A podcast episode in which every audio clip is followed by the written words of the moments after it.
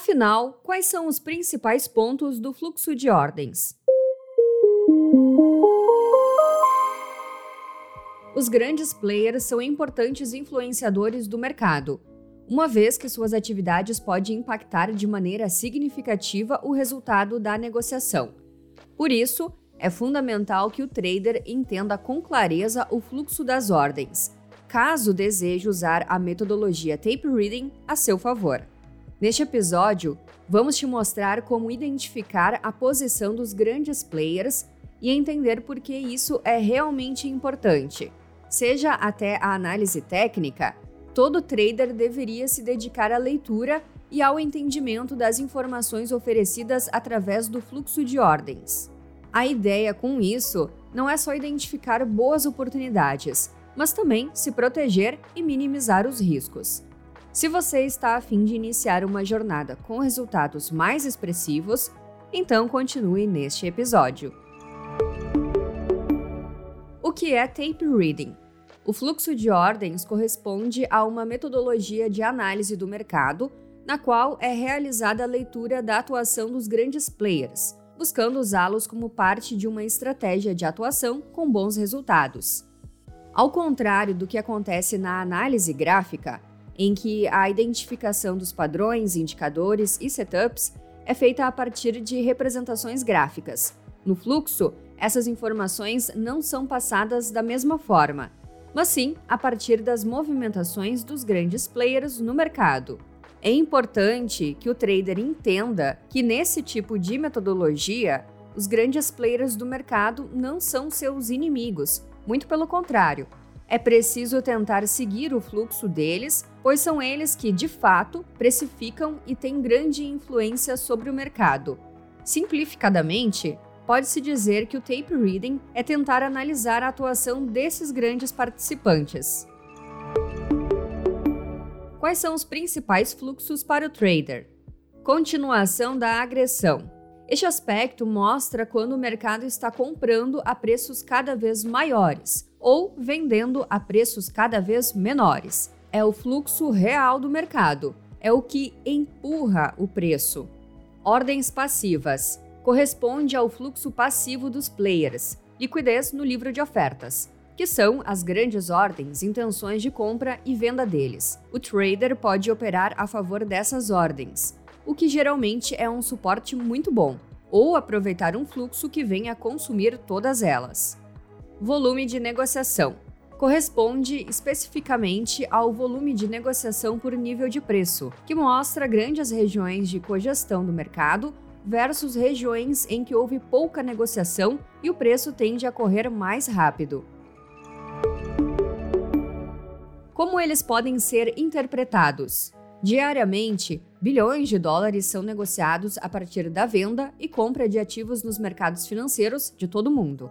Todas as movimentações são feitas a partir de ordens que chegam para as bolsas de valores de cada lugar, o que acaba formando um fluxo de acordo com os cenários. Existem ferramentas específicas que podem ser usadas para a observação desses fluxos. Com isso, o trader pode identificar oportunidades de negócios e potencializar os ganhos. É possível, entre outros pontos, analisar a quantidade e a continuidade das ordens que chegam, assim como seu histórico de negócios. Como o trader pode aprender e aperfeiçoar sua atuação no tape reading? O sucesso de uma estratégia depende de uma série de fatores. Por isso, é importante que o trader esteja sempre alerta e preparado ao máximo em sua atuação cotidiana.